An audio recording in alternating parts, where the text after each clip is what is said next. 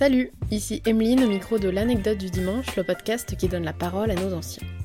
Lors de ce rendez-vous dominical mensuel, je recevrai des quarantenaires, des retraités et des personnes plus âgées qui ont toutes et tous vécu mille et une vies.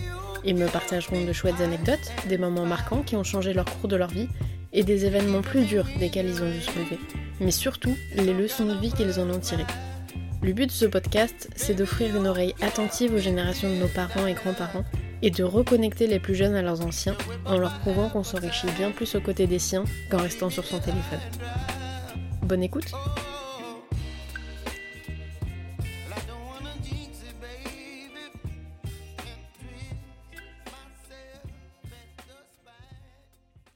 Bonjour à tous et bienvenue dans ce nouvel épisode de l'anecdote du dimanche.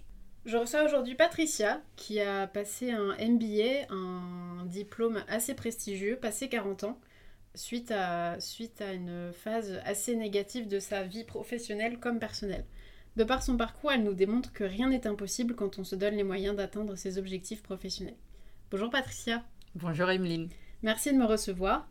Euh, alors pour la petite parenthèse, Patricia est une des premières personnes à qui j'ai parlé du podcast. Du coup, je suis très contente de l'avoir la, de à mon micro aujourd'hui. Est-ce que tu peux te présenter à nos auditeurs de la façon dont tu le souhaites? Oui, euh, donc je suis Patricia, euh, j'ai 49 ans déjà, l'année prochaine est une année charnière pour moi. Et je reviens aujourd'hui euh, bah, avec toi, Emeline, pour voir un peu mon histoire passée et, et pour voir comment j'en suis arrivée là. Très bien. alors, comment, quelles études tu as faites déjà? Parce qu'aujourd'hui, on va parler de diplôme. Alors, remettons l'église au milieu du village.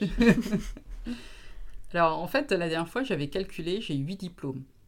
Alors, euh, effectivement, là, j'en ai que 3 euh, affichés dans mon bureau. Mais j'ai 8 diplômes. Alors, au tout début, j'ai en formation initiale, j'ai un BTS de comptabilité et gestion d'entreprise. Et puis, j'ai évolué dans les expériences euh, professionnelles diverses et variées. Et à un moment, bah, c'était bloquant pour accéder à des, à des postes plus importants. Euh, et donc c'est là où je me suis dit, il faut que je fasse quelque chose parce que bah, en France, le diplôme reste important. Mm. On en parlera plus tard, effectivement. Euh, comment, tu, comment tu démarres ta carrière professionnelle du coup? Directement après ton, ton BTS Oui, directement après. En fait, euh, dans le cadre du BTS, on est amené à faire un stage en entreprise. Donc j'ai fait un stage dans un cabinet d'expertise comptable. puis ensuite, ils m'ont tout de suite embauché à l'issue de, mon, de ma formation. Et donc, je suis restée avec eux trois ans. J'avais euh, bah, un portefeuille de clientèle. Et de là, j'ai même un client qui ensuite euh, m'a débauché puisqu'il commençait à grandir et comme il connaissait ma façon de travailler, il avait besoin de quelqu'un en interne. Il embarqué avec lui. Exactement, dans son aventure. D'accord. Pour la petite parenthèse, euh, moi je connais Patricia parce que elle avait fait appel à mes services il y a quelques temps pour de la rédaction de la rédaction web et j'ai aussi pu rédiger son portrait, sa, page à propos sur son site. Du coup, je connais un petit peu sa, sa carrière. Et je sais qu'elle a une petite euh, parenthèse entrepreneuriale. Est-ce que tu peux nous en parler? Parce que je crois, si j'ai bien compris, que ça a été un peu charnière justement dans ton, dans ton parcours pro comme perso. Est-ce que tu peux revenir avec nous euh, sur cette phase de ta vie? Oui, effectivement, en fait, euh, ah, il, y a deux, il y a deux points. Euh, la première chose, c'est que mon papa a créé sa première entreprise quand j'avais 14 ans. Euh, je me souviendrai tout le temps, c'est moi qui ai rédigé sa lettre de démission à son employeur. Donc c'est des faits assez marquants quand on a 14 ans. Donc je l'ai toujours vu évoluer dans l'entrepreneuriat. Il a commencé tout seul et puis il a créé d'autres entreprises. Donc moi, lorsque j'ai eu 25 ans, j'ai créé... pour moi, c'était une évidence en fait de créer ma propre structure, ce que j'ai fait avec euh, mon ex-mari. Et euh, bah, c'est vrai que comme je venais de, de la comptabilité, la gestion d'entreprise, pour moi c'était évident et mm. c'était simple à gérer une entreprise. Enfin simple, dans le sens c'était euh, c'est quelque chose qui m'animait vraiment. donc ça, ça a été ma première expérience dans l'entrepreneuriat. Ok. Et qu'est-ce que tu en tires du coup de cette, cette expérience? Ah bah, très enrichissant. Euh, je me souviens de, bah, de plusieurs choses, entre autres, euh, ne serait-ce que le recrutement du personnel. La gestion du personnel, c'est une étape importante parce que moi qui venais de la comptabilité, on n'avait pas ce point-là. Euh, on avait effectivement les bulletins de paye ou autres, mais pas la gestion mm. elle-même du personnel en RH.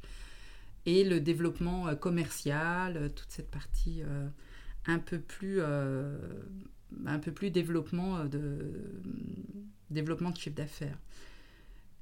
Et l'expérience aussi, c'est que bah, l'aventure s'est terminée. Donc on apprend aussi de nos erreurs. Bah, c'est vrai que j'avais 25 ans. Hein, donc euh, il y a des choses euh, que je maîtrisais pas complètement. Mm. Euh, du coup, on apprend. Tirer les leçons de ces échecs, ouais. Exactement. C'est moi, c'est ce que je dis. Un, un échec ouvre une opportunité. Et donc, je suis repartie dans le salariat, mais toujours dans l'idée de créer mon entreprise de nouveau. Mais toujours avec cette idée oui, dans voilà. de la tête, quoi. Toujours, et puis c'est surtout avec une, une, activité qui m'anime. Hmm. Parce que ça, là, à ce moment-là, c'est vrai que c'était une activité euh, pour mon mari, on va dire, pour mon ex-mari. Et moi, j'avais vraiment envie de faire quelque chose pour Créer ton propre bébé, ouais. Ouais. En bébé professionnel, parce que Patricia a des vrais bébés aussi. oui, deux. Euh, du coup, à ce moment-là, tu as 25 ans. Oui. Euh, tu as passé ton, tu as repris tes études du coup en début de quarantaine, si je, ne si je me trompe pas. À quoi ressemble ta vie professionnelle du coup entre ces deux La reprise du salariat et la reprise des études. Qu'est-ce qui se passe pour que, pour que tu, tu décides de faire ça? Alors, ce qui se passe, c'est que une fois que l'entreprise a fermé, euh, ben, j'ai fait mon premier bébé. Ça, c'est une étape euh, importante. J'ai eu mon premier enfant. Ce qui fait que juste après, j'ai trouvé un, un, poste dans le salariat. Mais c'est vrai que il y avait toujours ce manque de d'accès à des postes stratégiques en fait. Donc j'ai travaillé pour, euh, pour euh, une confédération nationale. Euh, alors ce qui m'a animé, c'est vraiment en fait cette dimension plus globale, plus générale et de sentir qu'on on peut avoir un impact décisionnel. Et ça, j'ai trouvé ça hyper intéressant et là, je me suis retrouvée dans ma posture en fait. Euh, c'est vrai que je suis, euh, je suis assez leader et si je suis pas qu'une exécutante, mm. j'ai besoin pour m'animer de faire des choses, d'avancer. Je suis assez positive. dans, oui, c'est ça. Et puis comme je suis force de proposition, il y a les choses. Voilà, j'arrive à comprendre vite fait ce qui se passe et comment on entrevoit les, les possibilités et les solutions. Je m'arrête pas à un problème en fait. Je entrevois tout de suite euh, la possibilité de d'évoluer ou en tout cas de d'avancer. Et, puis ensuite, j'ai travaillé euh, six ans euh, dans un laboratoire pharmaceutique. Euh, alors là, c'était la dimension internationale qui mmh. m'animait plus qu'autre chose. C'est vrai que c'était très agréable. voilà, j'étais responsable de filiales étrangères et je rapportais à la maison mère au Danemark. Et... Oui, donc là, tu avais des responsabilités, tu avais les moyens de tes ambitions, on va dire. Voilà. Et est-ce que tu avais toujours cette idée euh, entrepreneuriale dans ta tête ou à ce moment-là, elle s'était un peu euh, étouffée? Non, là, ça s'était étouffé. C'est ça qui est amusant, c'est que là, euh, je me sentais bien. La seule chose, c'est qu'effectivement, il n'y avait plus de possibilité d'évoluer. Hum, tu étais bloquée. J'étais bloquée. Alors que pourtant, ça m'animait. Tu mais... fini le jeu, quoi. Oui, c'est ça. c'est exactement ça. Bah, tu as voulu passer en mode vétéran. Ouais. c'est bien dit. c'est ça. Et, donc pour évoluer, bah, souvent il faut changer d'entreprise. C'est là où j'ai postulé, j'ai trouvé un poste euh, à responsabilité. Euh, du coup, bah, j'étais contente. Voilà, euh, un poste à la hauteur de, mm. de, de, ce que je faisais, parce que même quand on est responsable et qu'on n'a pas ce qui va avec, c'est un peu comment dire, c'est un peu... Frustrant. Oui, voilà. Oui, puis des fois, on a un poste à hauteur de ses compétences euh, au jour J, mais pas euh, de ses ambitions prochaines. Donc pour quelqu'un qui veut toujours évoluer, il peut vite être euh, bloqué. C'est ça. Bah, C'était exactement ça. Donc pour évoluer, j'ai bougé. Et pareil, là, je me suis encore confrontée que pour accéder à des postes de direction, eh ben, il manquait le bon diplôme, le fameux bac plus 5, parce que je n'avais qu'un bac plus 2. D'ailleurs, même les cabinets de recrutement, à ce moment-là, en fait, au moment où j'ai changé du laboratoire pharmaceutique à l'impression 3D, il y a vraiment eu une, prise de conscience du, diplôme, mm. à quel point le diplôme était important. Ouais, un passeport pour. Euh, Ah, Pour la suite de ta carrière, en fait. Parce que si on n'a pas le bac plus 5, on ne peut pas être directeur. Bon, première nouveauté. Euh, mais en fait, j'ai été confrontée vraiment à cette réalité. Je dis, mais vous avez vu que j'ai 20 ans d'expérience derrière? Euh, Oui, oui, on voit ça, mais notre client exige... euh, Enfin, voilà, c'est pas un sésame, quoi. C'est euh, les compétences, pour moi, priment sur, sur un papier. On est bien d'accord. Du coup, c'est à ce moment-là que tu fais ton, ton burn-out. Du coup, c'est à quel moment? Oui, ça a été juste après. Ouais. En fait, c'était une euh, start-up où il y avait énormément de, de- de travail et bah, énormément de choses à mettre en place. Donc moi, ça m'animait très, très honnêtement. hein. Je ne comptais pas mes heures, mais parce que euh, euh, bah là, c'était ambitieux. Mm. Voilà, le, le projet était beau, euh, on était dans un beau cadre. Euh, voilà, là, c'est vrai que ça, ça m'animait. Donc j'ai fait beaucoup de choses. J'ai mis en place beaucoup de choses. On a mis en place aussi un, un nouvel ERP, donc ce qui a un peu déstabilisé euh, le, bah, le service parce que un ERP, en fait, c'est euh, c'est le système qui va générer toute la production avec Mhm. les achats vers la comptabilité. Sauf que au début, bah, il y a beaucoup d'ajustements à faire. C'est pas parce qu'on a fait le, le- le go live que c'est OK. Oui, pour que ce soit fonctionnel, euh, Voilà. ça, ça évolue euh, sans cesse, en fait. ça évolue et puis les paramétrages sont pas forcément bons dès le départ. On, Ouais. a, on a pensé à des choses, sauf que ça ne se déverse pas de la bonne manière. Et puis, bah, le service comptabilité, c'est souvent le, le- le dernier en chaîne qui, re- qui voit bah, tout ce qui n'a pas été fait en amont. Ok. Voilà, donc euh, donc c'était très intéressant, mais c'est là où en fait la charge de travail était trop forte, Ça commence à un peu te pressuriser, quoi. un peu pressurisée, ouais, exactement. Et puis euh, le, le directeur qui m'avait recruté est parti à ce moment-là, et j'ai eu j'ai eu un autre directeur et euh, relationnellement ça se passait moins bien. Donc tout ça s'y ajoutant, bah, ce qui fait qu'on peut plus continuer en fait dans ces conditions-là. Ouais, t'as explosé, du coup. Mm. euh.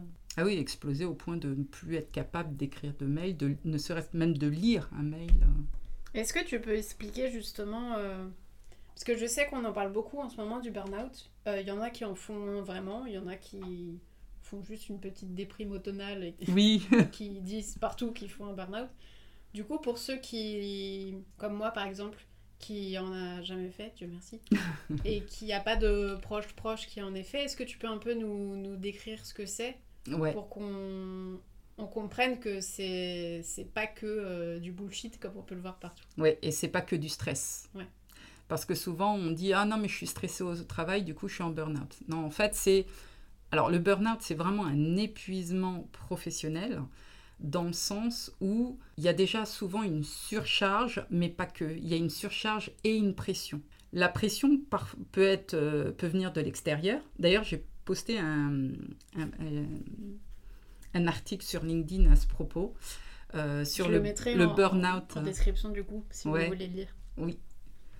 Sur le burn-out du dirigeant, par exemple, parce qu'on dit souvent, je suis en burn-out parce que j'ai un méchant manager. Oui, mais pas que. Un, un chef d'entreprise, il n'a pas de supérieur hiérarchique. Et pourtant, il peut être en burn-out. sur les épaules. Et en fait, c'est ça, la pression, il se la met tout seul. Il a besoin de personne hein, pour se la mettre tout seul. La surcharge, Je il l'a. voilà, mais c'est vrai. Et la surcharge, euh, il l'a parce qu'il doit être sur tous les fronts. Faut pas oublier qu'un chef d'entreprise, il fait du RH, il fait de l'administratif, il fait de la compta, il fait du commercial, il fait du marketing, il doit produire, il doit faire son activité, il doit faire de la gestion de personnel. Enfin, c'est énorme. Tout Et- ça en étant l'image de l'entreprise, donc euh, il peut C'est pas ça. trop. euh, il doit être leader, donc l'image de quelqu'un de positif, Mm. euh, optimiste, qui avance, qui a une vision. Enfin, c'est donc oui, le burn-out, c'est vraiment en fait la- au-delà de la définition, c'est on arrive à un moment, il y a une incapacité à travailler Physique, ou à ouais. aller au travail physique. C'est le corps prend le relais et il dit bah stop en fait. Mm. Il y en a, euh, ils sont ils sont dans la voiture, ils sont plus capables de conduire. Il y en a, ils sont devant l'ordinateur, ils sont plus capables d'écrire un Ouais, mail. t'es comme tétanisé en fait. C'est ça. C'est ça. C'est comme tétanisé. Il y, a, il y a vraiment quelque chose de physiologique qui empêche une action. Ok. Parce que euh, vu que c'est un peu méconnu, des gens peuvent associer ça à un stress passager ou, comme je disais tout à l'heure, pour plaisanter, une, une déprime automnale. où euh, bah, il fait gris, t'as pas envie de travailler, et du coup tu te mets un petit coup de pied aux fesses et puis tu travailles. C'est ça. Sauf que le burn-out, en fait, c'est. Même si tu veux, ton, ton corps euh, ne suit pas en fait. Ton corps, il dit stop. Euh, par exemple, un stress, il peut être négatif ou positif. Le stress est, peut- est positif, hein, dans le sens ça nous anime, ça nous Ouais. monte, à- ça nous pousse à y aller, tout ça. Après, il y a le stress négatif, celui qui, euh, bah voilà, qui, nous, qui nous met une pression. Nous. Voilà. Et, et la déprime automnale, comme tu le dis si bien. Non, mais c'est vrai, c'est drôle. Aujourd'hui, il fait beau, mais bon. Oui, on a de la chance. Mais c'est vrai que c'est complètement différent parce que euh, on, peut être, on peut être en surcharge de travail sans faire de burn-out. Il C'est- faut pas c'est confondre vraiment, les il deux. faut pas confondre les deux. On peut avoir un mauvais manager et ne pas être en burn-out. C'est vraiment euh, l'incapacité physique à faire une action. C'est euh, souvent on pense que c'est que le mental, et ben non en fait. Et Mm. c'est souvent les personnes bien investies qui font bien leur travail à qui ça arrive, mais c'est complètement différent de quelqu'un qui a euh, bah, qui a une déprime. Quelqu'un qui a une déprime, par exemple, on lui dit Ah, mais ça, ça va te changer les idées. Ok, c'est vrai. Pourquoi Je pas? fais une petite parenthèse. Si on emploie le mot déprime, c'est justement pour faire le parallèle, enfin pour pas mélanger avec la dépression qui est une vraie Exact. maladie pour le coup. Euh, Quand on parle de déprime, c'est vraiment euh, quand on a un peu le moral dans les chaussettes l'espace d'une semaine et puis après ça va mieux quoi. C'est ça, et puis il y a la fatigue aussi automnale. préciser. euh, Oui, oui, tu fais bien, parce que la dépression est une maladie, Oui. c'est pas la même chose. Euh, c'est pour ça que d'ailleurs j'utilisais aussi le terme euh, déprime. Euh, la, la déprime automnale, c'est vrai que les gens, bah, les journées se raccourcissent. Mm. J'ai fait un post d'ailleurs là-dessus aussi sur l'automne. On le mettra des aussi. sujets.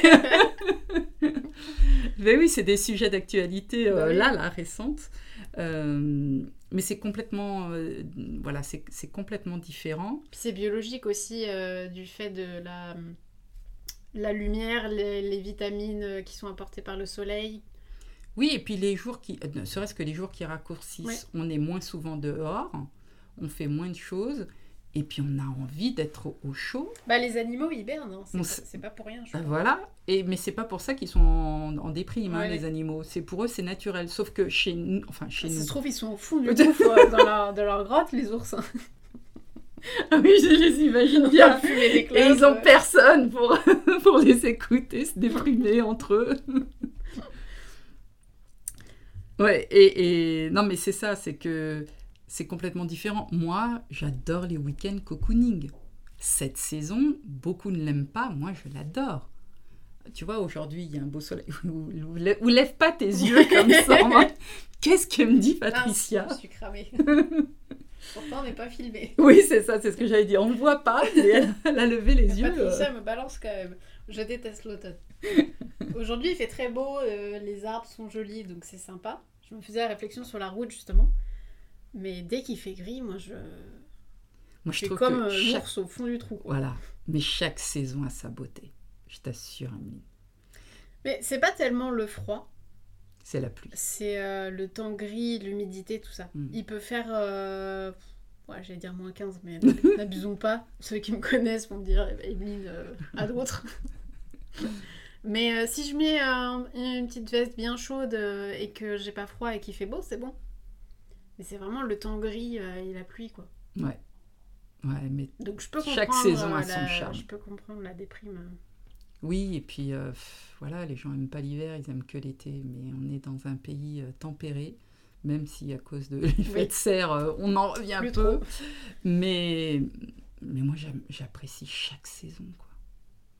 L'automne, c'est ça. C'est surtout qu'on a la chance d'être dans un endroit où il y a beaucoup de forêts. Moi, quand je rentre chez moi, il y a les, toutes ces couleurs. euh, euh, y ait le soleil ou n'y ait pas le soleil, c'est...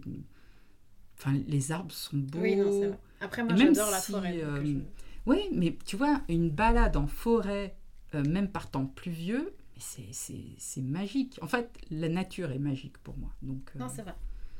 et l'hiver, l'hiver il fait froid, il fait, mais le temps est souvent plus sec et il peut y avoir des rayons de soleil, mais c'est plus sec, Mm. donc c'est plus supportable. Je préfère l'hiver, du coup, à la limite.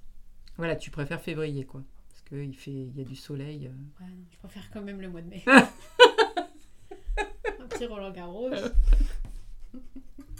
C'est ça, avec un parapluie, mais à cause du soleil, Oui, pas de la pluie.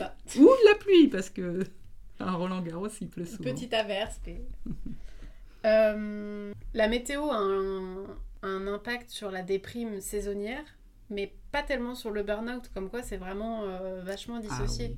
Non, non, ça n'a rien à voir. Et de toute façon, même la déprime euh, automnale ou, ou printanière, hein, parce que bah, moi, par exemple, je déteste le changement d'heure d'été. Ah ouais? Le changement d'heure parce que on dort une heure en moins. Ah oui. Et je suis C'est déjà super fatiguée coup, ouais. souvent. Oui, c'est vrai. Et donc, du coup, ça ne me convient C'est pas. vrai qu'on a, on a un jet lag après pendant trois semaines. Mais c'est ça. C'est pas l'heure d'été qui, qui me convient pas, c'est le changement d'heure.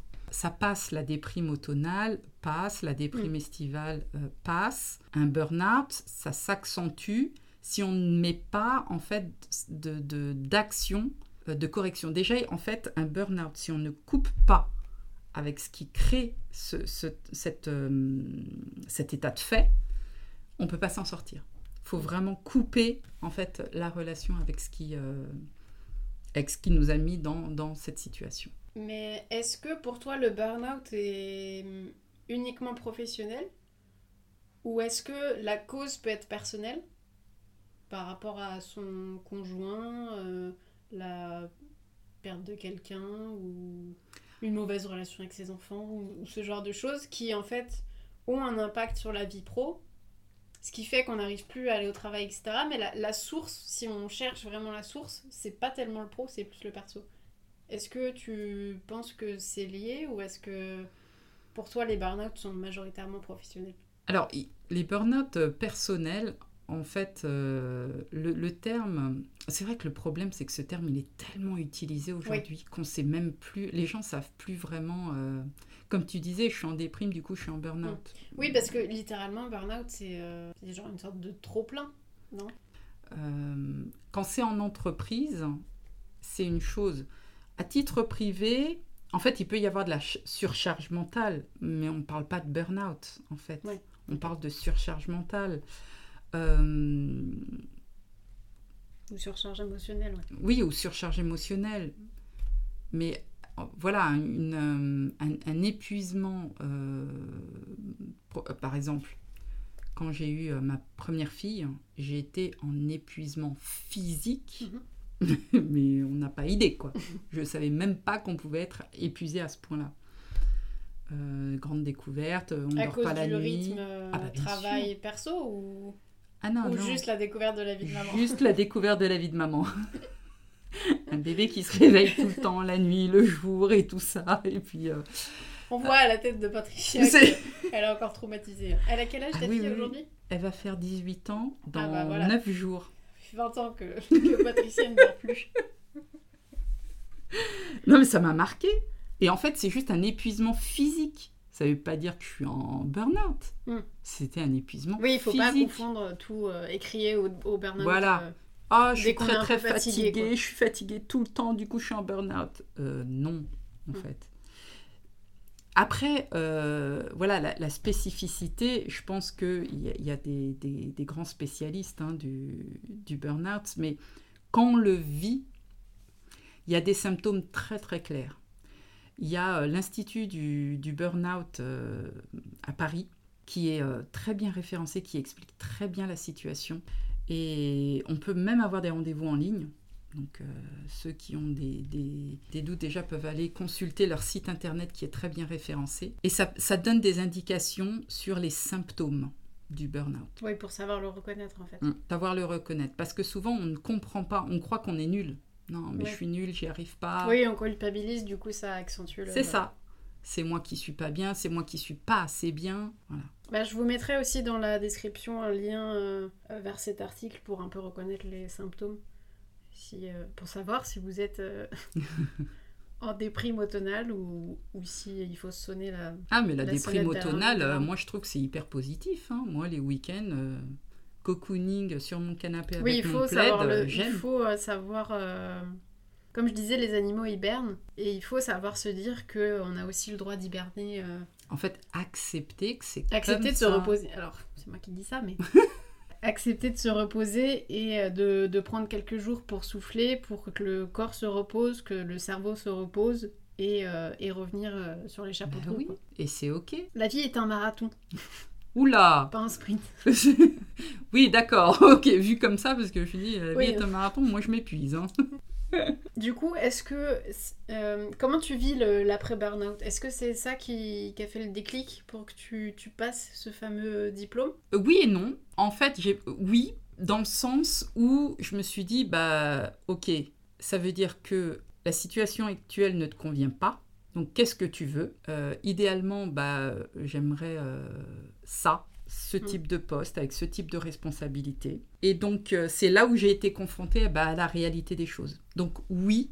C'est ce qui m'a hum, poussé à, à me poser la question, en fait, de te poser avec toi-même et te demander qu'est-ce que je veux C'est ça. C'est ça.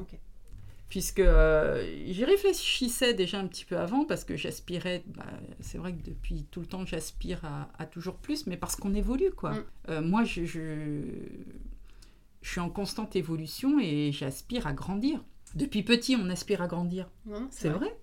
Et c'est pas parce qu'on est grand adulte, ouais. ben oui, c'est pas parce qu'on est grand et adulte qu'on ne bouge plus.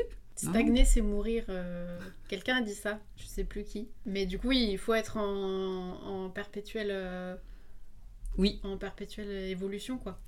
exactement. Sauf Même des petits progrès, mais toujours faire mieux que. Oui, sauf les week-ends cocooning, où on est Oui. sur le canapé avec le plaid. On va dire faire mieux que.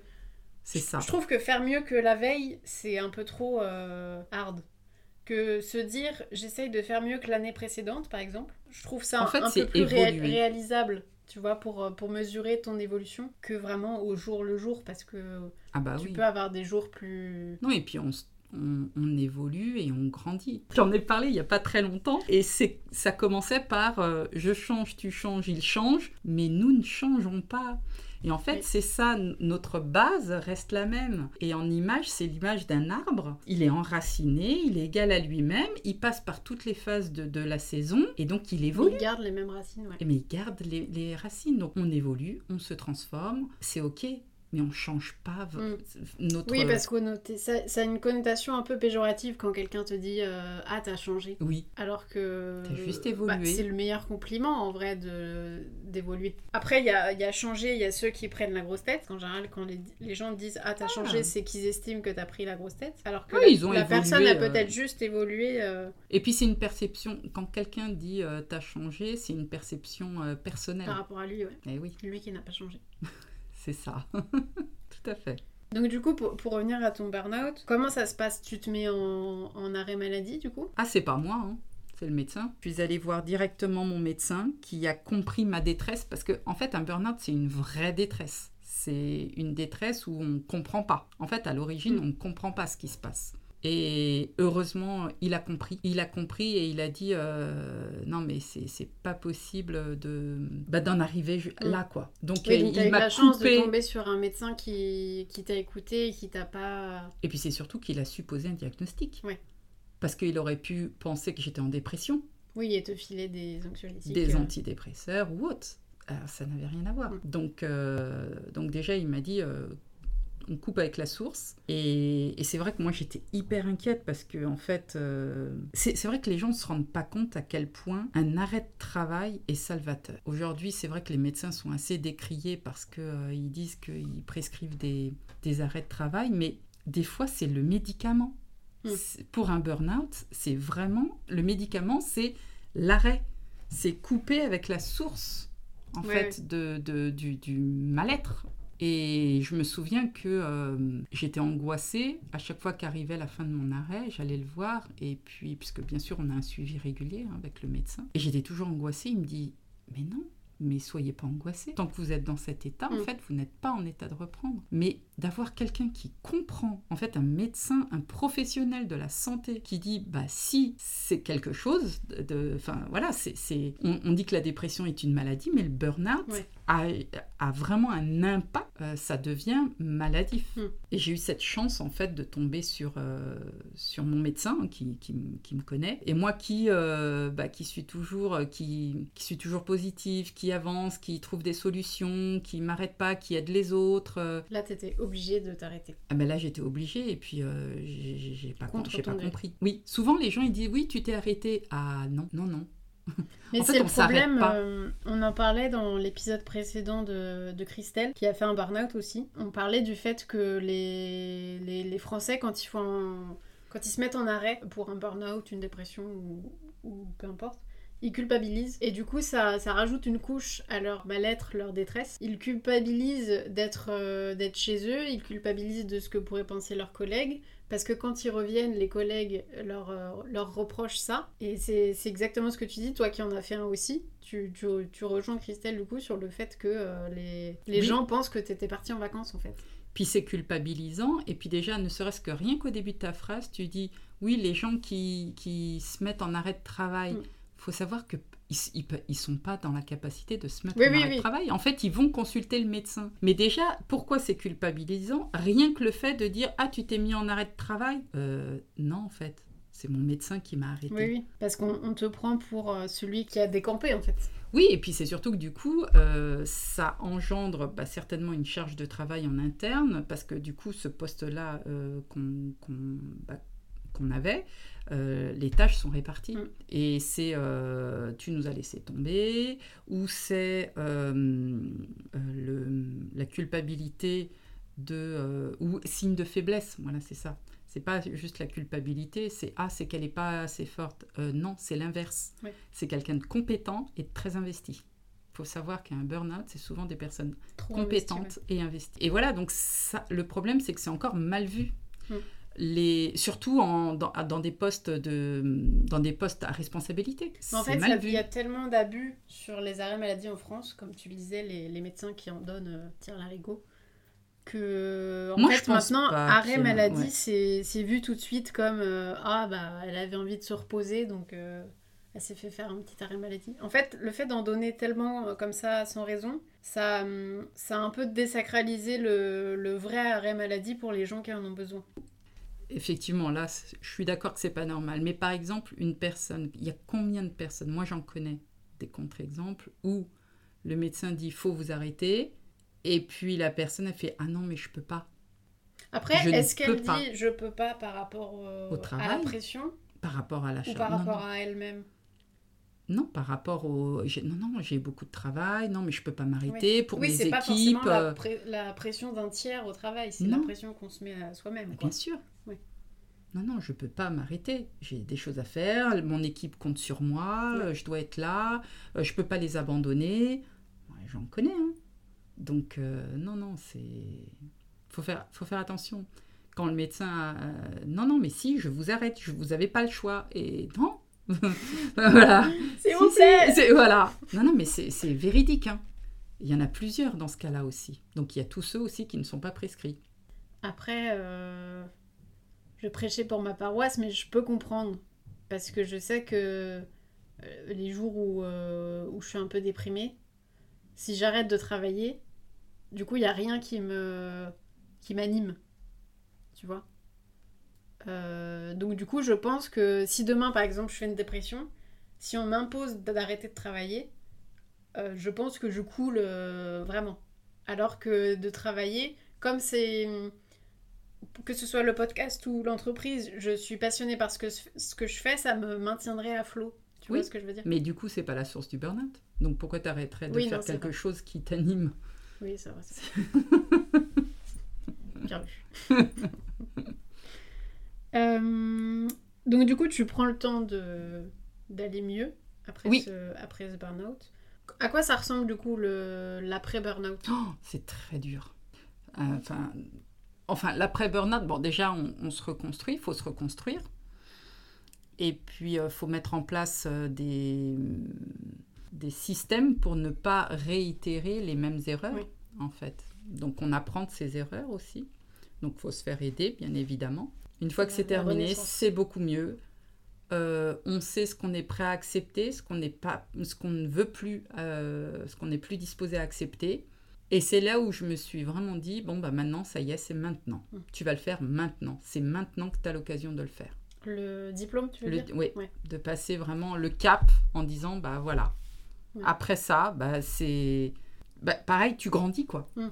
Moi c'était ça. OK, c'est bon, c'est une expérience. Tu l'as vécu en gros et maintenant on avance. Mais du coup, tu as vu Au-delà de l'introspection, tu as vu quelqu'un Tu avais, des... avais un traitement? Comment ça se... Oui, j'avais un, un, un traitement parce qu'on a des angoisses. Ouais, des crises d'angoisse. Et puis, euh, et puis, bien sûr, je... En fait, il faut savoir qu'il y a des, des plein de centres hein, pour nous accompagner lors d'un burn-out. Et, euh, et même la médecine du travail, j'ai été accompagnée par la médecine du travail. C'est important en fait de faire le lien avec, euh, aussi avec la médecine du travail. Et donc oui, j'ai été accompagnée pour comprendre et puis pour, euh, bah, pour m'en sortir, parce qu'on ne comprend pas toujours tout de suite. On a un flot de paroles sur des, des, des choses qui nous sont, à- qui nous Mm. sont arrivées, mais on ne sait pas euh, les analyser, Ouais. on ne sait pas... Et sans cette analyse, du coup, tu peux, euh, tu peux retomber dedans euh, Ah oui, oui, oui. facilement. Ah oui, parce qu'on va réitérer les mêmes schémas. Les schémas qu'on qu'on connaît et les schémas qui nous Ouais. ont menés à là, mais que- si on ne les a pas identifiés, on les réitère. Donc là, du coup, tu décides de passer ce, ce fameux MBA. Donc c'est un master business et Of admini- administration. Ouais. donc euh, administration de gestion d'entreprise en fait. Oui. C'est ça? Est-ce que tu avais des, des craintes du fait de, de passer ce master euh, à, à 40 ans? La seule crainte, c'était de ne pas être accepté dans le cursus. Ouais. Qui te disent non Oui, non, on vieille. vous prend- non, parce que, eh ben, figure-toi que il faut minimum un bac plus 3. Et moi, Euh, j'avais qu'un oui, bac plus vrai. 2, donc il faut minimum une licence pour passer un master. Oui, c'est le problème en France, c'est que- possible. Ah oui, non, mais je me suis dit, mais voilà. Je dis, non, mais quand même, j'ai un bac plus 2 avec euh, euh, presque 20 ans d'expérience derrière. On va pas me bloquer parce que je vais pas faire euh, en fait une VAE de licence pour ensuite passer à un master. Oui, Enfin, oui, c'est ça, c'est un- une licence ou un, un bachelor. C'est ça. Et donc, euh, moi, je disais non. Euh, donc, c'était ma crainte, c'était celle-ci. Mais sinon. Qu'on soit borné et qu'on te dise non, vous êtes bac plus 2, pas bac plus 3, donc euh, c'est non. Oui, d'être encore enfermé Ouais, dans. Ces, dans, dans ces freins qui, que je ne Bah, comprenais ça aurait pas. pu être possible, hein, parce qu'ils sont tellement... euh, Bah, certaines écoles continuent de bloquer euh, Ouais. comme ça. hein.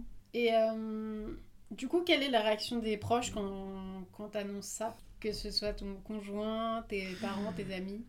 Alors, Est-ce qu'ils te disent euh, trop cool? Est-ce qu'ils te disent mais qu'est-ce qui t'arrive? Oui, c'est C'est ça. quoi les réactions un peu? Alors, euh, mon conjoint, c'était mais pourquoi? Pourquoi tu veux faire ça? Ça, C'est ça, mais tu veux te prouver quoi? Euh, tu- euh, Ma mère, c'était. mais c'est 18 mois, mais comment tu vas faire? Parce qu'en plus, je l'avais pris en hors temps de travail, parce que voilà. on- Ouais, sinon c'est pas drôle. Exactement, donc c'était vendredi, samedi, et puis avec des évals tous, tous les 15 jours, enfin c'était sur 10 mois, Sachant c'était très prenant, mais Pour la petite parenthèse, un MBA, c'est pas un master... euh, C'est pas un master classique. Ça fait partie des, des masters les plus, les plus prestigieux, les plus prisés. Euh, ils sont... Normalement, c'est en école de commerce, non? Oui. Et dans les grandes écoles de commerce? Donc, du coup, tes proches comprennent pas trop? Ma mère avait peur, je crois que pour... Mon père était enthousiaste, lui, il a toujours aimé les études, euh, donc pour lui, euh, ah d'accord, même s'il savait pas dans quoi, mais euh, rien que le fait de reprendre les Oui. études, c'était chouette. Patricia est à l'école, donc tout va bien. Voilà, c'est ça. Exactement ça. Euh, voilà, c'était c'était plus mes filles se rendaient pas compte, elles avaient 8 et 10 ans, mais du coup, je leur Ouais. expliquais que maman repart à l'école, donc c'était drôle. J'ai des devoirs. Oui, Ah puis ça doit être marrant pour un, pour un enfant de d'être un peu dans la même barque euh, que sa Oui. maman, quoi. C'est ça. Et encore aujourd'hui, il n'y a pas très longtemps, elles m'ont reparlé. Ah oui, cette période-là. faisait nos devoirs Où tu... ensemble Ouais, c'est ça. Où tu fermais la porte de ta chambre parce que tu avais tes devoirs. Oui, Oui, parce ouais, que le marrant. moment où j'avais besoin de concentration et donc j'allais, euh, je m'enfermais. Je disais, maman, elle a besoin de travailler là. Et, euh, donc elles s'en souviennent, c'est Ouais, assez drôle. Donc du coup, tu travailles la semaine et euh, vendredi, samedi, tu... Je vais à l'école. tu, tu vas... Donc tu vas physiquement à l'école. Je vais pas des cours, physiquement à des l'école. distance. Ah non, zéro et cours comment à ça se distance. passe du coup avec euh, ta promo? Ton premier jour d'école, il ressemble à quoi? Ouais, c'est assez drôle. Euh, alors le truc sympa, c'est que euh, c'est il y a, il y a des profils un peu variés, mais globalement, on est, on est tous là avec le même, le même objectif. Et ça, c'est complètement différent parce que c'est pas comme dans une formation initiale où je suis avec des, des, des, des 20 ans, 20, euh, 23 Oui, ans. des étudiants. Voilà, euh, des étudiants. euh, de- du lycée, quoi. C'est ça. Mais là, on a bah, effectivement des 25 ans, mais jusqu'à euh, 45. Mm. Et dans notre promo, on avait. euh, Oui, On donc t'es pas la maman de la promo Ah euh, ouais, complètement perdue au, niveau de- euh, au milieu des... Oui, donc ce sont tous des professionnels. Tous des professionnels. Donc, euh, du coup, euh, ça nous anime tous parce que, bah, voilà, on sait aussi les problématiques Mm. que ça rencontre, les challenges, que, parce que c'est de l'organisation. hein. Et puis, euh, moi, là, j'étais j'étais seule. Donc, j'avais ma fille et. Enfin, j'avais mes filles et, et j'étais seule puisque j'étais divorcée du papa. Et je devais gérer en plus, voilà, mes, mes, mes cours. Donc, euh, Oui, mes parents maman solo, gardaient les. plus euh, ta carrière, plus euh, la reprise Voilà. des études. Quoi. Voilà. Donc mes parents Chapeau. gardaient les filles. Le week-end où j'allais à l'école, c'était tous les 15 jours, on avait un programme bien défini. Et, et voilà, mais ce qui est drôle, c'est que je voyais même pas que c'était une contrainte. Je me rendais même pas Ouais, compte. t'étais dans le flow de, de Pour ton moi, c'était...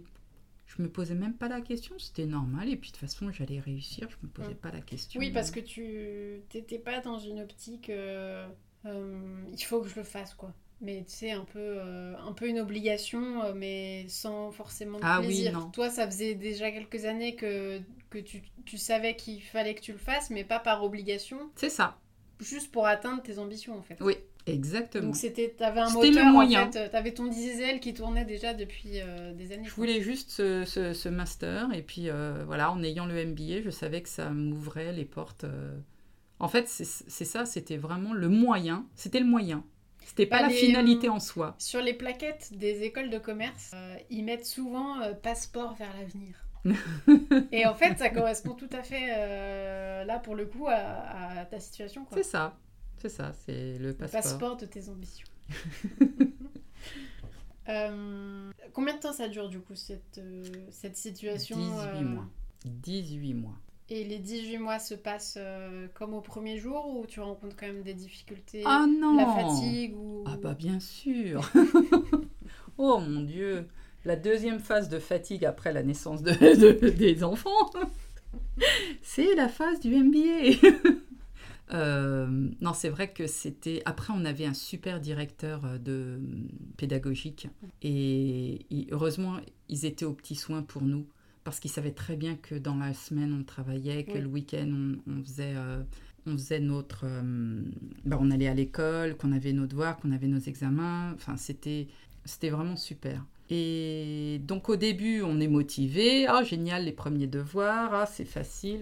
En fait, au début, il y a de l'enthousiasme. Et puis après, il y a la pression. Parce que, alors moi, je, soit je suis parfaite, soit je ne fais pas. Donc je me mettais beaucoup de pression. Et au bout d'un moment, euh, on m'a dit, mais tu peux pas continuer à te mettre de la Ouais. pression comme ça.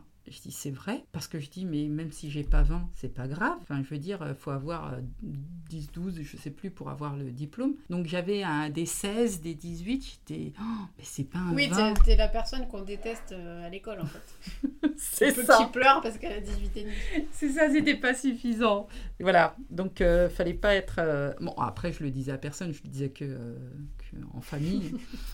Et c'est vrai que je me suis dit mais je peux pas me mettre la pression tous les 15 jours en fait donc, euh, un moment. Donc, voilà, on passe de la phase excitation à la phase ah, faut que je réussisse absolument tout, à la phase oh, calm down. Mais tu te mettais la 18 pression par rapport à toi-même ou parce que tu voulais prouver quelque chose, que ce soit Bah ouais, aux je suis la meilleure. ou- ouais. Mais déjà à moi et montrer aux autres, tu vois, je suis la meilleure. Mm. Bon, j'ai pas été majeure de ma promo, je m'en fiche en fait. Quelle honte. Allez, Ouais. on arrête ce podcast. C'est ça. à partir du moment où j'ai compris que à quoi ça va t'avancer Mm. d'être majeur de ta promo en fait? Mais c'est comme les mentions au bac, on est content sur l'instant, mais euh, en fait ça sert à rien du tout. C'est ça, parce que finalement, est-ce que les gens Je t'ont dis ça parce que demandé j'ai que- eu assez bien, mais euh, Mais même si tu avais eu très bien, qui va te le demander Oui, oui. Qui va te demander ta note c'est pour, euh, pour l'ego et un peu pour te. un peu une récompense, tu vois. C'est juste ça. Mais et ça, après, ça dure 5 secondes en fait. Puis c'est pas ce qui va te donner confiance en fait. Mm. Euh, je suis assez confiante, mais parce que je me donne les moyens Oui, de sûr. réussir. Et, et ça suffit en fait. J'ai pas besoin de plus. Mm. Je savais que le, le MBA était le diplôme que je voulais. Bah, point. Tu obtiens ce diplôme. Ouais. Est-ce que tu dirais qu'il est aussi compliqué Ouais, il te il le donne pas. hein. Je te confirme qu'il te le donne pas. Mais par rapport à un master classique, est-ce que c'est vraiment.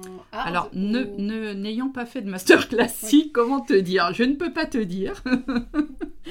Mais c'est. Enfin, on évolue vraiment pendant ce MBA. Entre le moment où je suis rentrée et le moment où j'en suis sortie, mais j'ai grandi un truc de dingue. Tu as ce MBA en poche. Enfin. Euh, 20 ans de- d'entreprise. Mm. Qu'est-ce que tu fais ensuite? Je me pose. Je me pose vraiment. Là, je me... Là, on tu- arrive tu fatigué parce qu'on termine en fait par, un, par un- une grosse, grosse partie euh, d'audit en entreprise, donc en situation réelle. Et on arrive, on est juste euh, fatigué quoi. On termine, je pars en vacances. Je me repose et donc forcément, deux mois après, quand je dis je vais faire une formation, une- je vais passer une certification euh, de euh, 10 mois, ma mère fait euh, non, non, non, tu te reposes là un peu avant. Je fais non. Faut dormir, Patricia. c'est ça. Et, et c'est vrai parce que c'est en fait une fois que j'ai eu ce diplôme, j'ai fait aussi mon petit parcours de chemin et c'est là où j'ai décidé de faire le métier que je fais aujourd'hui. Ça a été à ce moment-là. Je dis c'est bon, tu l'as le, le fameux passeport là pour, euh, pour l'avenir, c'est ça? Oui. tu l'as et ben maintenant tu fais ce que tu aimes faire. Mais c'est marrant, tu vois, parce que tu as passé ce diplôme pour t'ouvrir les portes des postes qu'on te refusait. Ouais. Pour au final, pas du tout aller dans les postes qu'on te refusait, C'est ça. mais créer ta propre entreprise. Exactement. Mais c'est vrai que là, je me suis euh, rendu compte que, euh, bah ok, est-ce que tu possible, veux quoi. vraiment Ouais. faire ça après Une fois que c'était possible? En fait, c'est ça. C'est une fois Ouais, que tu t'es c'était rendu possible. compte que ce que tu voulais, tu pouvais le faire. Donc du coup, ça t'a ouvert le champ des possibles en fait. Voilà. Et là, que me disaient mes, mes collaborateurs et la première personne il y a 15 ans résonnait en moi. Et parce que pour moi, en fait, même ce document-là, ce diplôme, le MBA, me permettait soit d'accéder à des postes de direction, ou soit de, de, de crédibiliser mon- ma- la création de mon Oui. entreprise. Parce que je voulais créer Perez Consulting à l'époque, dans la, la gestion d'entreprise et la stratégie d'entreprise. Et puis, euh, je dis, ouais, mais tu veux, c'est vraiment ce que tu veux faire, en fait, de la finance toute ta vie. Oui, en fait, tu étais en introspection permanente euh, Ouais. pendant toutes ces années. J'ai fait ces étapes. C'était important pour moi de faire ces étapes. Et donc après, oui, je suis repartie. en formation. Mais voilà, en formation pour obtenir une certification qu'on ne donne pas non plus, où il faut travailler. Donc du coup, pour ceux qui nous écoutent, est-ce que tu peux présenter brièvement ce que, que- ce que tu fais aujourd'hui avec ton entreprise? Oui, aujourd'hui, euh, j'ouvre les yeux de mes clients et je leur permets de prendre les bonnes décisions. C'est un beau programme. Donc les dirigeants d'entreprise, surtout, c'est ça Les dirigeants cadres- d'entreprise. Exactement, en leadership, euh, stratégie et communication. Donc les liens aussi, les liens, euh, les liens euh, interpersonnels en entreprise, comment se parler euh, quand on est euh, dans, un, voilà, dans un comité de direction, savoir se parler et, euh, et avancer, prendre les bonnes décisions, avoir la vision et faire les choix. Parce que des fois, le- dans un environnement qui est tellement changeant, on, on fait parfois des choix qui sont à l'opposé de la vision. Et alors, c'est pertinent de savoir s'adapter, mais il faut garder la vision en, ligne de mire. Donc ça, c'est important parce que du coup, je la co-construis avec eux et puis, euh, puis pour une meilleure, euh, bah, pour des meilleures relations aussi euh, interpersonnelles. Et tu accompagnes aussi les patrons qui viennent d'être propulsés à la, pla- à la- au rôle de patron? Tu les accompagnes du coup à être, euh, à être Oui. euh, de, de bons responsables et à prendre leur posture de dirigeant. Exactement, la posture. Mm. Et la posture et l'assertivité, parce que Ouais. euh, c'est pas toujours évident, mais avoir la bonne posture. Souvent, quand on dit Ah non, mais lui, il a un problème, il aurait besoin d'être aidé, ouais, pose-toi d'abord la question de toi. Mm. Qu'est-ce qui fait que tu as ce problème-là? Donc, ne serait-ce que dans les prises de fonction, Ouais. euh, une personne qui arrive à un poste, c'est très important de se faire accompagner pour faire les bons choix. Parce que euh, moi, j'ai accompagné une personne, par exemple, qui me disait j'ai eu un management euh, bienveillant, sauf que je me suis fait bouffer. Voilà, ça a été clairement ces termes. C'était un de mes premiers clients et je ne veux pas réitérer l'expérience. Ouais. Mais du coup, si on n'est pas que- aidé, Elle, cette personne était manager de façon bienveillante et c'est salariés qui en Qui en à lui. profité, en fait. bien sûr, exactement. C'est pour ça que je dis toujours, il n'y a pas un seul type de management qui, qui est Oui, bon. parce qu'on a tendance à tirer sur les patrons, mais parfois c'est soit qu'ils n'ont pas été préparés et qu'ils ont été là euh, parachutés à ce poste-là, avec les responsabilités que ça incombe. Et d'autres, parfois, c'est c'est les salariés le problème, quoi. C'est ça. Mais si on a la bonne posture, Ouais. eh ben les salariés, ils auront la bonne posture envers soi. En fait, quand on ne peut pas changer les autres, il faut que nous-mêmes, voilà, il faut se changer soi-même. Einstein disait, j'adore cette phrase, que la folie, c'est de réitérer les mêmes choses et d'en espérer une- un résultat différent. J'aime beaucoup cette phrase. J'a- J'adore. Et, et c'est vrai, du coup, c'est sa posture à soi qu'il faut changer. Du coup, l'autre personne est déstabilisée parce que c'est pas un schéma habituel et du coup, ça va changer la, réaction de l'autre. Et, euh, et c'est pour ça que souvent, quand, par exemple, euh, ce, dirigeant que j'ai accompagné, quand, quand il a une posture de, de bienveillance et qu'il change, et en général, quand on ne veut plus quelque chose, on passe en mode réaction. Et la réaction, c'est l'opposé. Hmm. Et c'est pas bon. Il faut juste être dans l'action, en fait. C'est juste être dans, attendre, euh, dans ce qui est bon. la réaction pour agir, quoi. Bah oui, parce que un jour, je me souviens, il m'a dit, euh, donc dans son nouveau poste, il m'a dit non, mais lui, euh, je vais l'emplafonner, quoi. Ça m'avait fait sourire. Parce que effectivement, je dis ok, donc là, tu es en mode réaction. Donc voilà, on identifie la situation actuelle, qu'est-ce qu'il veut vraiment avec cette personne-là, est-ce que et du coup l'emplafonner visiblement. c'était ça le projet. Mais là, il était en réaction et finalement, c'était pas vraiment ce qu'il voulait. En fait, il voulait s'en faire un allié, mais sauf que il n'avait pas pris la bonne manière. Mm.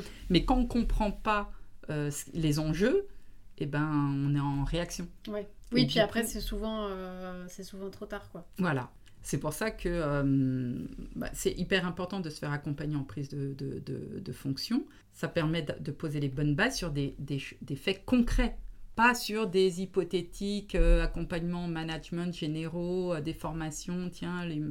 Non, c'est pas ça. C'est vraiment sur des cas concrets. Du coup, il y a une évolution en profondeur, il y a une compréhension intérieure ah oui, ça, mm. ok, je comprends pourquoi, comment, euh, du coup, qu'est-ce que je fais pour, euh, pour être aligné avec moi-même et pour obtenir ce que, ce que je veux finalement? Parce que c'est ça euh, l'objectif. Ok. Bah, je vous mettrai le lien du, du site et de, du LinkedIn de Patricia pour, pour ceux que ça intéresse. Soit si vous êtes, si vous êtes pardon, dirigeant et que ça vous parle, soit si si vous avez des problèmes avec votre patron, envoyez-le à Patricia.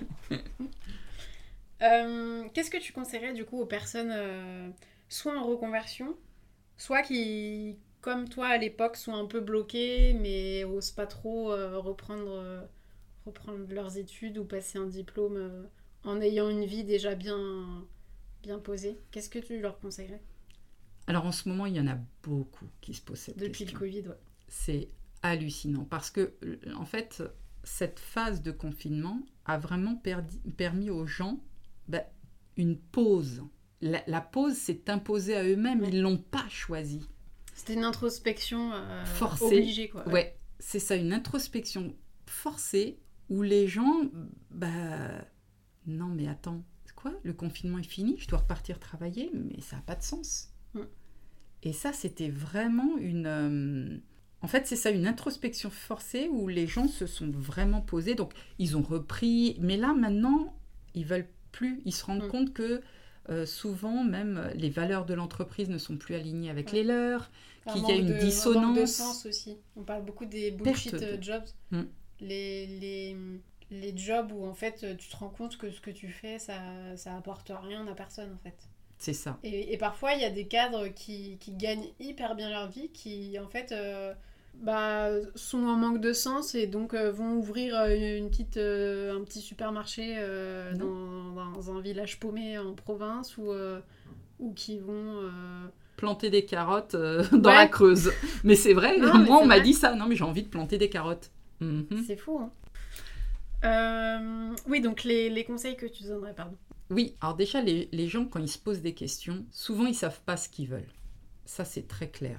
Donc à partir du moment où on sait que ce n'est plus ce qu'on veut, là, il faut vraiment se poser la question. Moi, je savais, c'était facile, puisque moi, j'ai cette capacité à dire, OK, je veux ça pour obtenir ça, pour avancer, pour faire ça.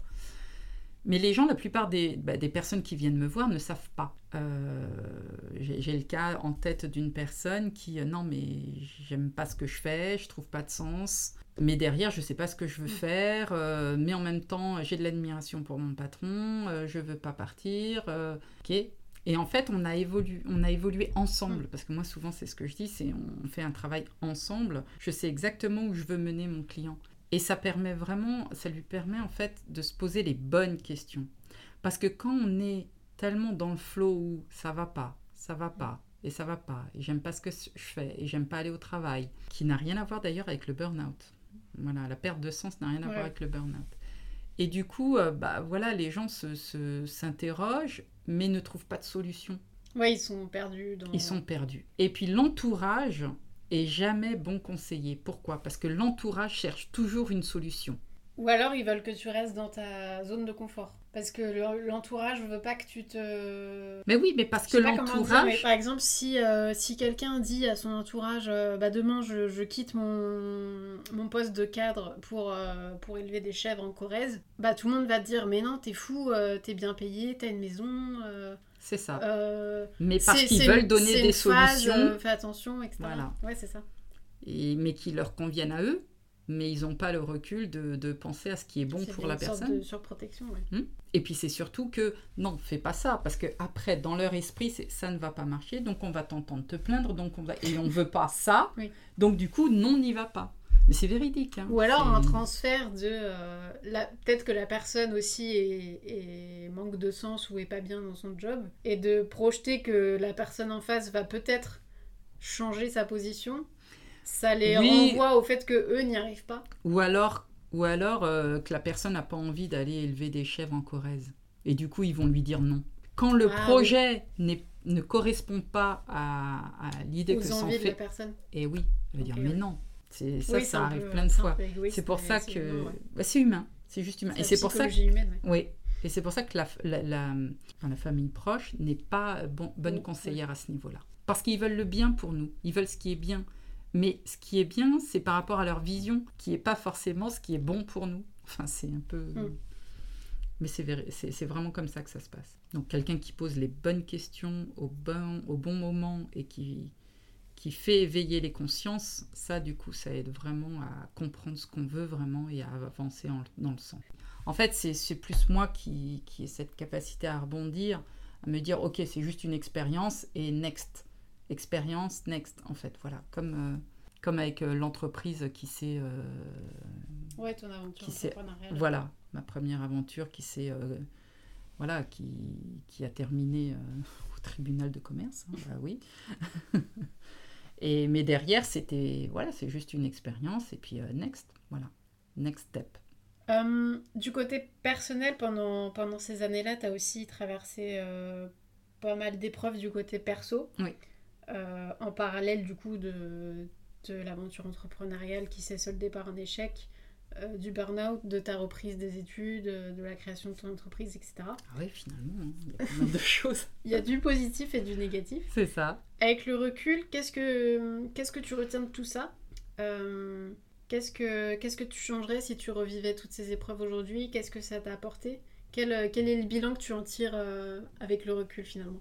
En fait, j'ai la capacité à voir euh, le côté positif des choses. Euh, je pourrais être euh, aigri, euh, parler du mal de X, Y, Z, de, par rapport à ce qui m'est arrivé. Mm. Euh, mais en fait, non, je m'attache pas à ça. Et puis j'ai une grande chance de ne pas être rancunière. Mais ça, ça ne, ça ne s'explique pas. C'est soit on l'est, soit on l'est pas. Et du coup, je suis pas rancunière. Et d'ailleurs, je pense que ça énerve certaines personnes parce que je, je tiens pas. Enfin, je passe à autre Oui, t'es un chose. peu indifférente quoi du coup. Oui. Et ça, ça, ça, ça- ça énerve. hein. Ouais. Et les gens aimeraient bien que je sois énervée. euh. Et moi, bah, je fais mon petit bonhomme de chemin, en fait. Je Mais me fais ça. confiance et j'avance. Et je prends, je fais pas toujours les bons choix, c'est pas grave. Et ben j'ajuste. En fait, c'est ça, c'est j'ajuste en permanence. Mm. J'ai cette capacité à m'adapter aux situations, mais c'est aussi ce qui fait ma force parce Ouais. que en fonction de ce qui arrive, je sais tout de suite agir et, et faire les choses qui, qui s'imposent. Ça ne veut pas dire que, bien sûr, j'ai pas de, de ressenti parce que euh, il m'est arrivé des choses des fois où sur le moment, euh, je sais quoi faire. Parce qu'une fois, j'ai sauvé la vie de quelqu'un dans un restaurant avec la méthode là, de, de- Oui, quand, quelqu'un s'étouffe. Ouais, Voilà. Je sais plus le nom, mais. Je sais plus le nom. Alors sur le moment, tout va bien. J'ai réussi à agir, tout ça. Je l'ai parce qu'il était déjà bleu. Il, il parlait. Enfin, il peut pas respirer Ah ouais, ni, ni parler. C'était la maman qui a dit, mais il respire plus, il respire plus. Je me suis levée, j'ai couru vers lui. j'ai- j'ai fait- Puis euh, la maman qui me dit, vous lui avez sauvé la vie et moi je m'en rends pas compte. Oui, mais c'est dans le soir, l'adrénaline du truc. C'est euh. ça. Mais alors le soir, je me suis effondrée en larmes. Voilà. Ça veut pas- voilà. Le- mon truc, c'est que sur le moment, j'agis tout ça.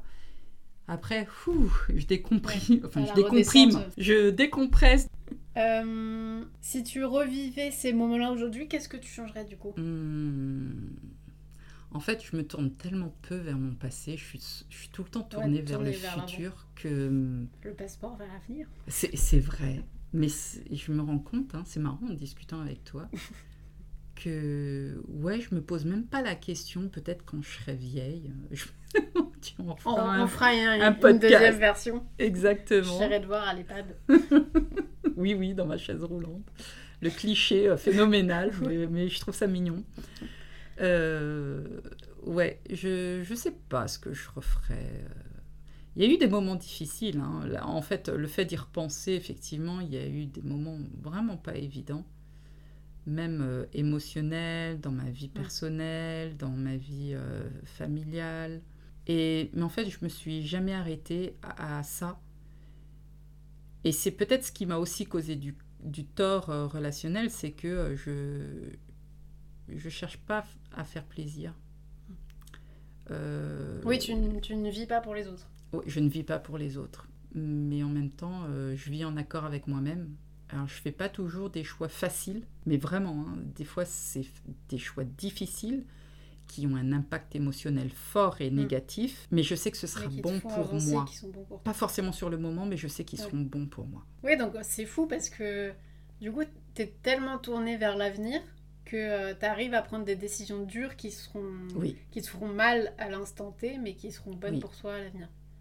C'est Oui. fou, hein Et il y a Parce une phrase. on a tendance en général à, à faire l'inverse, tu vois, à, reculer, euh, à reculer des choses importantes pour pas souffrir sur l'instant T, Oui, quitte à souffrir plus tard ou euh, à vivre dans le passé.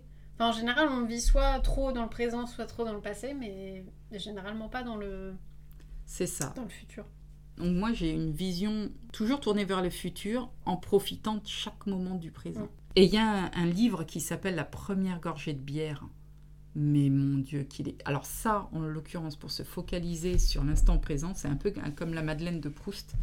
C'est... euh, voilà, là, il, il explique avec des mots la première euh, gorgée de bière. Mais c'est pas que ça, c'est plein de petites... euh, plein, plein de toutes petites histoires Ouais. du moment présent, comme le petit garçon qui reçoit pour la première fois comme cadeau ouais. un petit canif de son grand-père. Voilà, c'est plein de petites choses.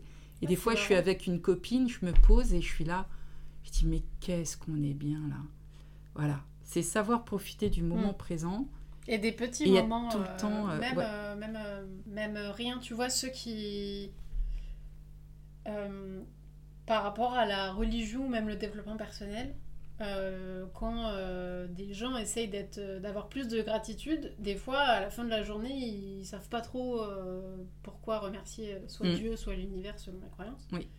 Alors que juste bah, ce genre de moment, tu peux être Mm. reconnaissante pour ce genre de, de moment juste offert par la nature en fait, euh, sans, euh, sans remercier euh, ah bah aujourd'hui j'ai pu m'acheter Elodie. euh. Enfin c'est pas forcément Oui, des gros ça. trucs, c'est des c'est aussi le trouve que c'est un luxe de- d'avoir la capacité de pouvoir apprécier des petits moments. Tu ça, vois c'est le, beaucoup. le petit café du matin, Ah des trucs tout bêtes mais Oui, c'est des, des des, petites décharges en fait, de dopamine euh, saines quoi. Tu sais, toi qui fais ces podcasts euh, avec les anciens, quand on demande à un ancien euh, qu'est-ce qui l'a animé dans la vie, il parlera beaucoup de relations et de moments. Ouais. Pas de réalisation, j'ai fait ça, j'ai fait ça, non.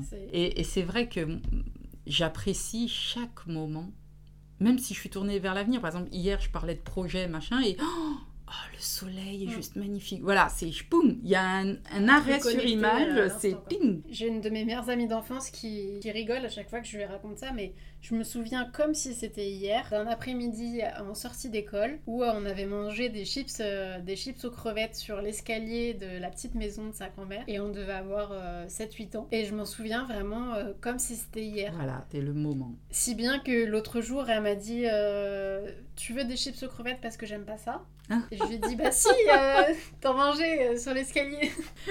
c'est Et tu vois, c'est des petits trucs comme ça qui restent dans ton cerveau. Mais juste parce qu'à ce moment-là, la petite Emeline de 7 ans, elle avait dû se dire euh, C'est ça. Ah, on est bien là, Ouais. tu vois. C'est ça. Et si ça se trouve, il n'y a que toi qui as mangé des chips à la crevette. Oui, ça se trouve. euh, elle, elle a amené le paquet et c'est toi qui les as mangés. C'est fort probable parce que j'adore ça. Mais c'est vrai. Et euh, tout à l'heure, tu me demandais, euh, tu sais, sur les décisions que j'ai pu Oui. prendre. En fait, il y a, y a une chose, il y a ce qu'on veut maintenant et ce qu'on veut vraiment. Et il y a une grande différence. Si on se pose la question de ce qu'on veut maintenant, oh bah là, j'ai envie de regarder une série sur Netflix, ok, mais qu'est-ce que tu veux vraiment? Mm. Ah, Mais ça, c'est valable pour tout. hein. Mm. Même, euh, je rédigeais hier un article sur le gaspillage de la, la fast fashion. Mais du coup, rien que le fait de se dire, est-ce que je veux vraiment ce chemisier? Voilà, Tu vois, ça t'évite euh, d'acheter plein de trucs que tu veux sur l'instant, voilà. mais pas vraiment. Et qu'est-ce que Et tu c'est veux valable vraiment? dans plein de domaines, en fait. Mm, C'est ça. Et donc se poser, euh, des- moi j'aime beaucoup aussi me poser cette question. Mm. Qu'est-ce que tu veux maintenant et qu'est-ce que tu veux vraiment? ouais. D'ailleurs, il y a une phrase très belle euh, que j'ai dite là dans une de mes dernières vidéos, c'est euh, un objectif sans date n'est qu'un doux rêve. Et c'est vrai. Ouais, Je veux ça, je veux ça. Ah, j'aimerais. Ouais, ok. Quand? Pour quand? Ouais, ouais, c'est vrai. il faut qu'il soit smart, euh, timé, et il faut qu'un objectif ne dépende que de soi. Si ça dépend de quelqu'un d'autre, c'est pas réalisable. Ah oui. Euh, Est-ce qu'il y a une rencontre qui t'a marqué plus? Bah, une rencontre hein, qui m'a marqué plus que d'autres. Et une euh, admiration pour mon père. C'est pas une rencontre, tu vois, tu parlais de Oui, oui. rencontre. Non, une personne euh, Ouais, euh, mais j'ai une telle admiration par pour rapport à son profil euh, d'entrepreneur, du coup, ou il y a d'autres... euh, Ouais, mais pas que en termes d'entrepreneur, c'est... Je veux dire, et mon père et ma mère, en fait, je les trouve tellement complémentaires. Ils ont réussi parce qu'ils sont... Ils sont... Enfin, ils s'apportent tellement l'un l'autre. Mm. Ils sont différents, mais leurs différences se ils sont complètent. complémentaires, ouais. Donc euh, j'admire mon père pour euh, sa vision, pour euh, son, son côté hyper moderne. Il a jamais été...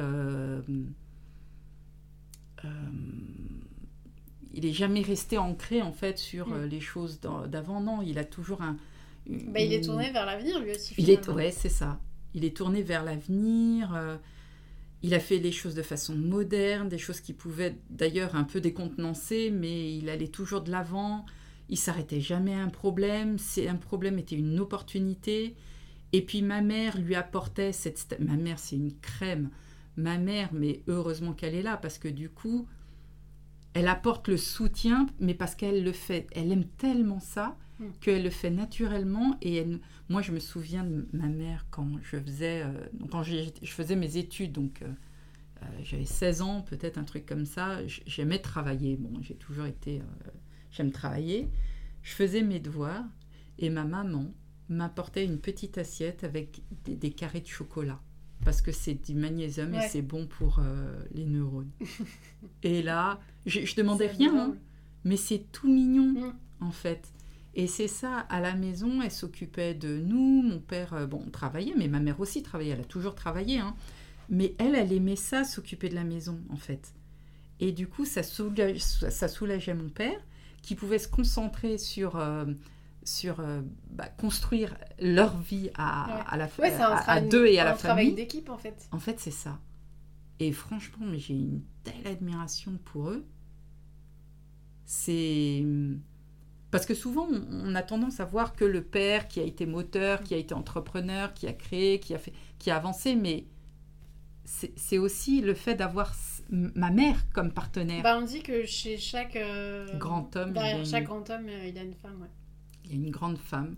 Et c'est vrai. Et elle apportait ce côté relationnel parce que mon père, il est plutôt introverti, même si maintenant, avec l'âge, on- ça va beaucoup mieux. Mais il aimait pas parler. Il, euh, Mais à eux deux, enfin, à eux deux, ils sont extraordinaires. Et puis du coup, aujourd'hui, euh, voilà, ils sont, bon, ils sont jeunes encore, hein, mais ils sont mignons. Moi, j'ai pas eu le souvenir d'entendre mes parents euh, s'engueuler ni rien, Ouais. alors que je sais que sûrement il y avait des, des moments. Alors, euh, ils je pense que ma mère était plus dans le silence.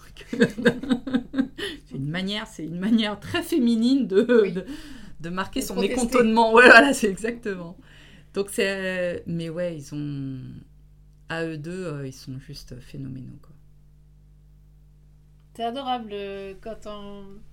T'as les... Bon, les auditeurs le verront pas, mais elle a des étoiles dans les yeux en Ouais. en parlant, c'est adorable. Mm. Euh, quelle est l'empreinte que t'aimerais laisser au monde Euh, De quoi tu es le plus fier aujourd'hui? Eh ben, moi, c'est la réussite des autres. C'est pas la mienne. En Des fait, autres euh, proches Ou genre par exemple tes de enfants tous ceux que j'ai pu de en fait la réussite ouais de ceux qui me sont proches de ceux que j'aide de ceux que j'accompagne de, de ceux que clients de... de, ouais de, de mes clients ou des ou même de mes amis en fait la réussite des autres mais je, j'adore Mm. et tu vois je me souviens quand on s'est rencontrés il y a hyper enfin il y a hyper longtemps maintenant oui ok du haut de, tes, de ton jeune âge mais je veux dire c'est vrai que on s'est connus tu commençais. Ouais, et je venais de lancer mon entreprise. oui, et moi j'ai en fait j'ai une passion pour les gens et ça m'anime quoi, de les voir réussir, de les voir évoluer, grandir et si je peux apporter une- la petite pierre qui va équilibrer le truc. Tu sais souvent tu c'est comme les tables tu- au restaurant. Là, tu apportes ta pierre en participant au podcast. Du coup. Ah bah ouais, genre c'est Comme vrai. ça, tu auras participé et à Prête-moi ta plume et, Ouais. euh, et au podcast. Et au podcast. Mais c'est- c'est- tu vois, on parlait du restaurant, tu sais la table qui, qui, Oui. qui- qui bouge, qui c'est super. Moi je veux être le petit caillou qu'on met en dessous et qui Le stabilise la petit papier plié Voilà. en 8. c'est Je vois ça. tout à fait. Mais c'est ça. Si, si en plus je peux être ce petit truc qui Pour élever les autres, ouais. pour élever les autres, c'est génial. Enfin, vraiment, C'est c'est beau, c'est c'est noble comme euh, qualité. C'est c'est ce qui m'anime. Et j'aime vraiment les gens. C'est pour ça que j'ai créé mon site internet j'aime-les-gens.com. Il n'y a encore rien dedans, mais ça va venir. Mais j'ai déjà une base euh, pour mettre en valeur les gens. Pas moi, mais les gens. Mm. Ouais. Et en fait, c'est pour ça que Ouais, je me mets en valeur ce- parce que j'aime vraiment aider les autres. Donc, ben, je suis là, quoi. Je suis là. On partage un peu ce, ce, ce truc-là et c'est marrant parce que du coup, quand je t'ai contacté pour faire le podcast, tu, tu te sentais pas trop légitime parce qu'en fait, et moi on me l'aurait proposé, euh, j'aurais réagi pareil, parce qu'on est toutes les deux dans cette posture de vouloir mettre les autres en avant.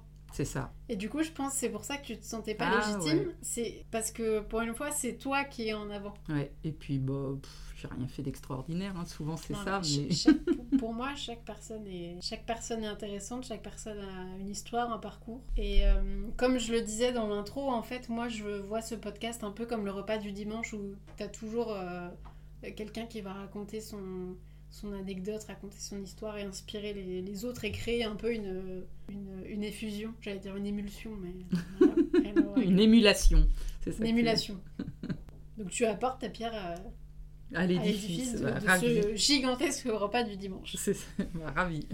On en parlait tout à l'heure euh, un petit peu. Quelle est la chose que tes parents ou tes grands-parents t'ont transmis et qui te sert encore aujourd'hui dans la vie? Bah, euh, mon cerveau.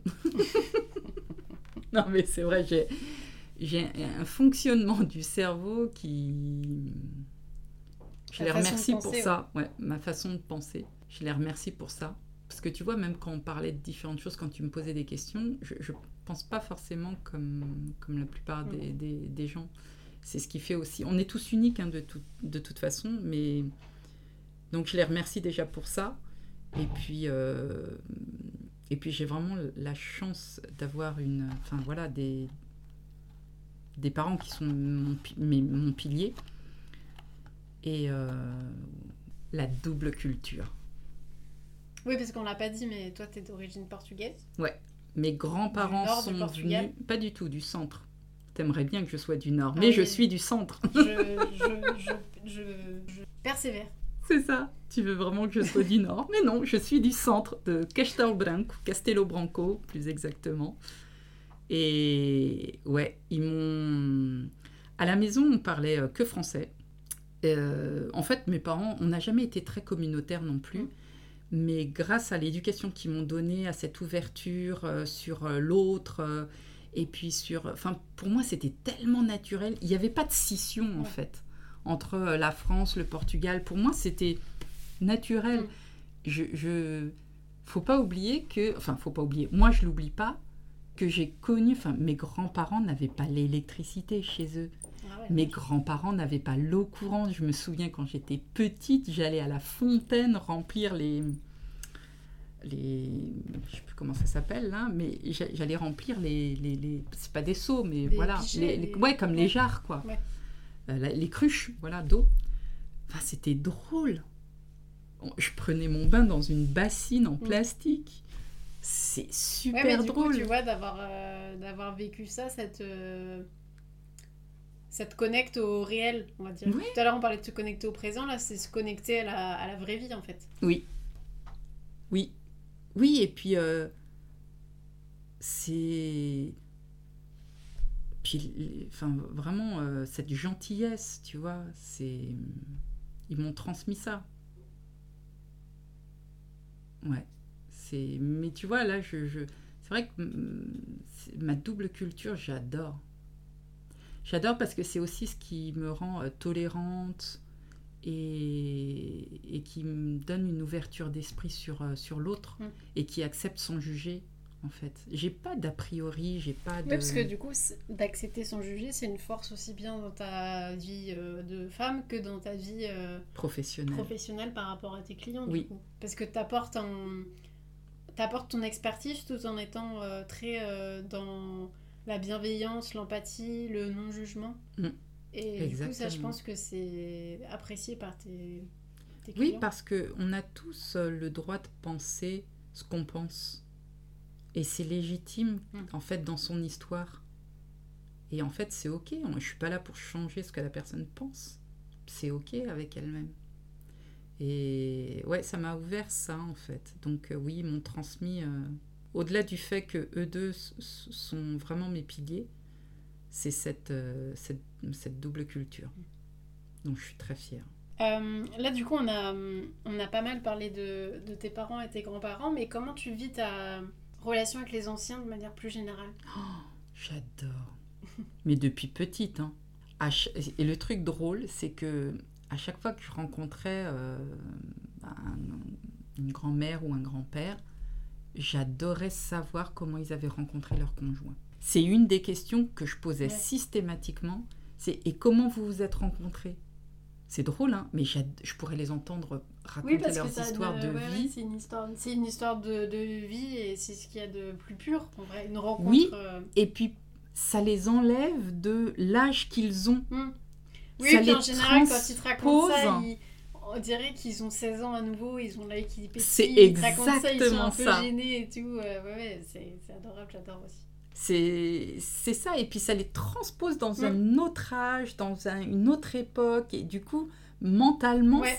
ça les renvoie. tu vois qu'ils s'éveillent rien qu'en ça. racontant ça. C'est pas juste des souvenirs, parce que on réveille l'émotionnel de cet âge-là, et j'adore poser ouais. cette question. Ça... Mais parce que j'aime entendre la réponse, j'aime voir les... Ouais, les yeux qui pétillent, euh, les regards qui se font en douce, Mhm. genre, tu te souviens, on dit ça, mais nous, on sait plus de choses. voilà, c'est amusant, quoi. Oui, puis ça les. Je trouve que ça les enlève de leur posture de, euh, de, de papy ou de mamie. Et ça les Exactement. met. euh, Je les vois pas. C'est plus une vieille dame, c'est une, une Voilà. femme qui te raconte. Et je trouve ça, je trouve Et ça même beau quand parce que du coup, le, le temps s'arrête un peu, tu vois. Oui. Et même quand j'étais jeune, j'avais énormément de respect pour les, les personnes plus âgées parce que je n'oublie jamais qu'un jour, je serai, euh, si tout va bien, je serai, j'aurai leur âge. Et j'aimerais Oui, qu'on me respecte autant. Donc je les respecte.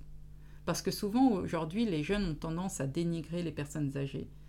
Or, elles ont une autre âge, elles ont été jeunes. Et un jour, on aura leur âge et on sera vieux. Et moi, j'aimerais bien bah, qu'on me parle avec respect. Moi, je les respecte beaucoup aussi, mais c'est pas tellement pour ça.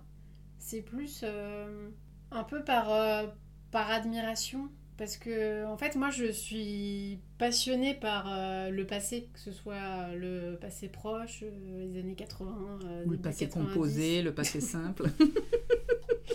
Ou, comme mon papy, j'étais passionnée de, de préhistoire, tout ça. Mm. Et en fait, je trouve que les, les, les personnes âgées ont ce côté... euh, on a vécu une autre époque, et c'est tellement enrichissant qu'en fait, je suis très respectueuse de ça. Donc en fait, j'ai un peu un côté euh, sniper. Dès que je vois un- une personne âgée, j'ai envie de, tout stopper, d'aller lui dire raconte-moi ta vie. Ce qui est très bizarre parce que euh, quelqu'un vient me voir et me dit ça, je trouve ça flippant quoi.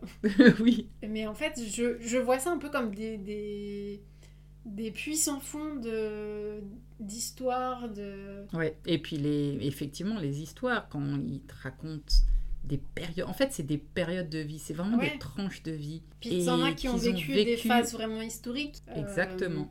la guerre ou la guerre d'Algérie, le mur de Berlin, des choses vraiment euh, figées dans l'histoire qui du coup disparaissent avec eux. Tu vois, typiquement euh, les, les survivants d'Auschwitz, par exemple, bah, dans quelques temps, il n'y en aura plus. Oui.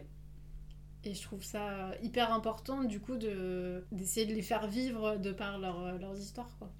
Oui, exactement. Et euh, c'est vrai ça. Moi, je sais que même, enfin, j'ai connu des gens qui ont été euh, prisonniers des Allemands, quoi.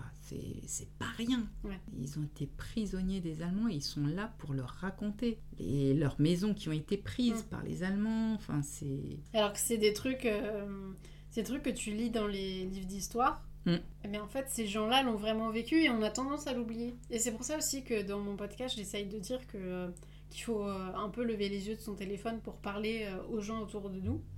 Parce que euh, t'as des gens qui ont une histoire et un passé que tu soupçonnes même pas en fait. Mm. Et si tu parles pas avec, bah, tu, tu le sauras jamais. C'est ça.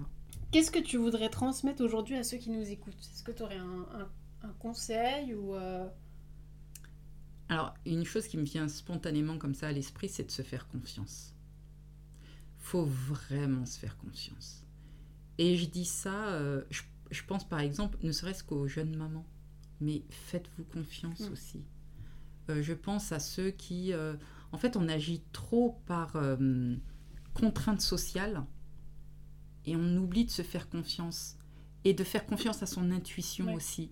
son intuition, son corps, ses ressentis Oui, parce qu'il y a des choses, ça, ça va nous parler, on va se dire, Hum, mais c'est bizarre, mais en même temps, intellectuellement, il n'y a rien de bizarre. Eh ben, fais-toi confiance. Hum. Si tu as un ressenti, Oui, c'est pas. tu peux, tu peux le croire. Voilà. Intellectuellement ou sur papier, peut-être qu'il n'y a rien. Mais crois-moi, si tu le ressens, fais-toi confiance. Très bien. bah, merci beaucoup, Patricia. C'était très intéressant. Merci à toi. Euh, J'espère que ton, ton parcours euh, en inspirera plus d'un. Peu importe, euh, peu importe l'âge, peu importe sa condition, on peut se donner le, le moyen de ses ambitions et d'avoir son passeport pour l'avenir. On finira C'est là-dessus. ça. À bientôt. À bientôt, merci.